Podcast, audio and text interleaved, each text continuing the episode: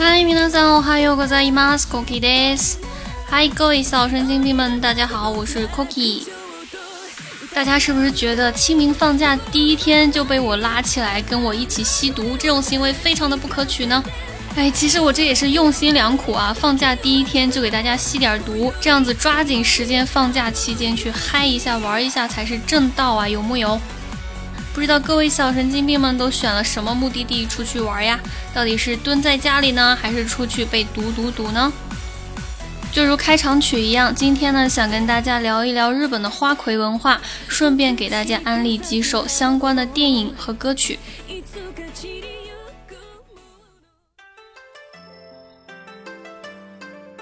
聊起这个呢，首先大家需要明确一个概念，就是日本的艺妓和游女是不一样的。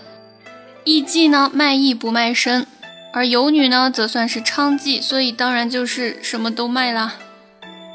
所以说花魁呢就是游女里面的最高级别，有点像我们中国古代的什么什么院、什么怡红院的头牌这样的角色。在江户时代的日本呢，有一个地方叫做 Yoshiwara 吉原，这个地方呢是当时日本政府官方认可的一个红灯区。所以说，很多文学作品以及歌曲，还有电影，它的发生地呢都是在吉原这个地方。在吉原呢，就会有很多很多不同的店，每一个店呢都有自己的头牌，也就是花魁。花魁呢，在日语中叫做 oiran，oiran。据说一开始呢，是由其他的游女对这个花魁的称呼而来的，因为他们叫这个花魁叫做 oiran no tokoro no onesan。就是我们这儿的大姐大，我们这儿的大姐姐。所以说呢，一旦成为花魁，就说明你不管在姿色，还是人气，还是气质，还是其他的技艺方面，一定是高过其他的游女的。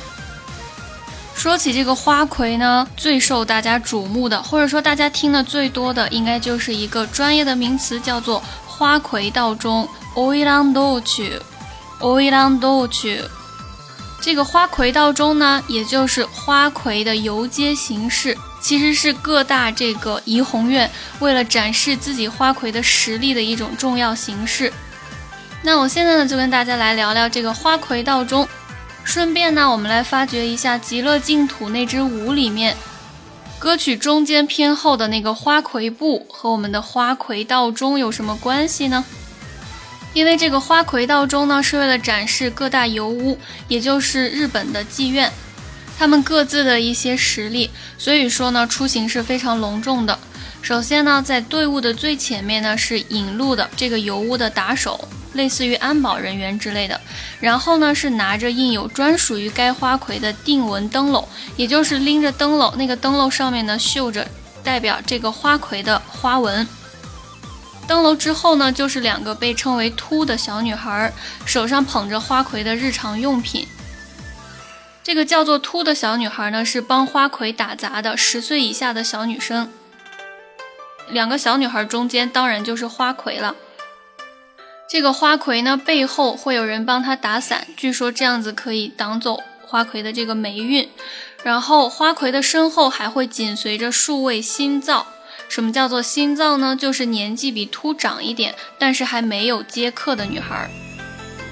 队伍介绍完了，接下来呢就是花魁道中，这个花魁需要做什么呢？花魁呢需要穿上最华丽的衣服，非常重，整套衣服下来差不多有二十公斤重。注意啊，是公斤，也就是说有四十斤。然后呢，梳起花魁专用的发型，叫做立冰裤。头饰什么的插满满头，感觉看起来非常可怕啊！大家可以去百度搜一下图片，大概头饰加起来也有十斤的样子。除此以外呢，就是花魁必须脚踩着有二三十厘米高的木屐，叫做三枚尺，单脚差不多也有五斤重。穿着这种木屐的花魁呢，走路的时候呢，还必须要扭着走，也就是说，不是像我们正常人一样抬脚往前走。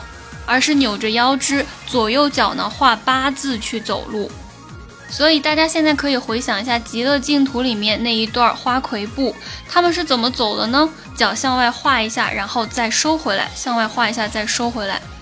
当年的花魁呢，就是要穿着二三十厘米高的，而且大概有十斤重的这个木屐去走这样的步子，整场走下来全部都是这样的步伐，所以说实际上是非常辛苦的。但是辛苦的同时，也给看官们带来了非常非常华丽的视觉享受。到底有多华丽多美呢？大家可以去看一下全川石花的《恶女花魁》，这也是我今天要给大家安利的一部电影。其实日本有很多片子都是关于游女或者是花魁非常悲惨的经历的，但是这部片子不一样，虽然里面还是会体现出花魁或者是游女们艰辛的生活，但是因为这部电影的主角也就是土屋安娜演的那个花魁青叶，后来叫做日暮，她实在是太另类了，她呢属于那种敢爱敢恨的人，对于同一个尤物的那种心机婊呢，一言不合她就会上脚去踹人家。对于选了她的客人，如果我喜欢你的话，无论你有钱没钱，我都不会介意。但如果我不喜欢你的话，你给我一沓银子放在这里，我也会马上叫你走人。所以说，完全刻画了一个敢爱敢恨的花魁的形象。而且呢，因为导演是浅川石花，音乐方面呢由追名林檎来担任，所以可想而知，这部电影虽然是一部比较文艺的片子。但是从视觉到听觉，绝对是给我们非常非常大震撼和冲击的。里面大量的运用到了金色和红色的搭配，所以非常有对比性的金色和红色大色块的融合，给人一种非常非常震撼的感觉。再加上虽然是一部演江户时代的片子，却配上了电子乐、摇滚乐和英文的歌词，再加上土屋安娜的烟嗓。虽然是非常大胆的混搭，但是在整个电影里面毫无违和感。这里呢，我想分享日暮的两段台词，我觉得非常非常适合他的性格。第一部分是一个武士对日暮说：“你的斗柜虽然漂亮，里面却空无一物。这斗柜应该是你们在客人面前唯一的自尊了吧？我给你钱，你把它填充完整吧。”日暮当时就回了一段话说：“假装煞有介事，其实空无一物。”那些卑微的事情我才不做，当真有其事时，假装若无其事，那才叫做风格。然后他就磕磕自己的长烟斗，把那个武士给赶走了，是不是非常非常的有个性呢？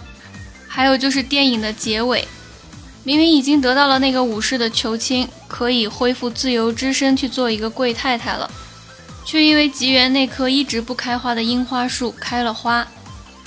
日暮最终选择了从小的时候就陪伴着他，无数次抓他回来的油污伙计青次。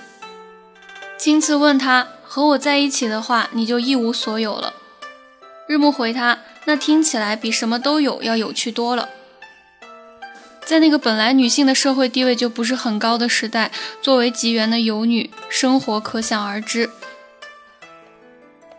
日本很多影视文学作品，甚至是歌曲，都有表现游女文化的，只是每一个作品的表现手法和态度是不一样的。就比如说我们的开场曲《极乐净土》，它也是相关游女的文化，但是这首歌表现出来的看法却是，纵然是娇艳盛开的花朵，也会有凋谢的时候，所以不如让我们就趁现在及时行乐吧。Yukimasho gokurakujodo。这里的 yukimasho 实际就是 ikimasho，只不过是 iku 的另外一种读法。masho 是邀约，所以就是让我们一起去极乐净土吧。极乐净土是一个佛教用语，它的意思当然就是安乐无忧的一个新的世界。也就是说，让我们打开新世界的大门吧。相比较这首歌呢，还有另外一首叫做 yoshiwara lamento 吉原哀歌。我想大家最熟悉的应该就是蛇族唱的那首色气满满的歌吧。实际上这首歌的歌词是非常非常的悲哀的，比如下面的这两句歌词，应该是多少游女的心声啊。願うことはどうかいつか。願うこと，我许下的愿望，我的心愿就是どうかいつか，请务必什么时候，请有朝一日。 鳥かごの外連れ出して。鳥かご鸟笼。外外面。鳥かごの外鸟笼外面。連れ出して。連れ出す是带出去的意思。連れ出して，请你把我带出去。 所以呢，这两句歌词的意思就是，我的心愿是有朝一日有人能将我带出这个鸟笼。 这应该是那些被困在那个华丽又空虚的鸟笼里面的游女们真实的心声吧。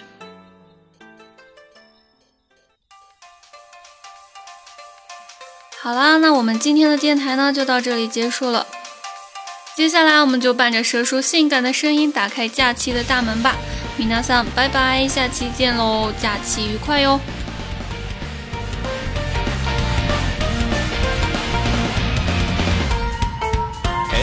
ちは今日も深く夜の帳にかけてゆく鏡向いて紅を引いて応じるまま受け入れるまま橙色輝いた花憧れてた。望んでいたいつの間にか藍色の花。けれど私少ないわ誠は。ただ一人のどなたかのためだけに咲いていたかったのだけれど。運命はわっちの自由。を奪い。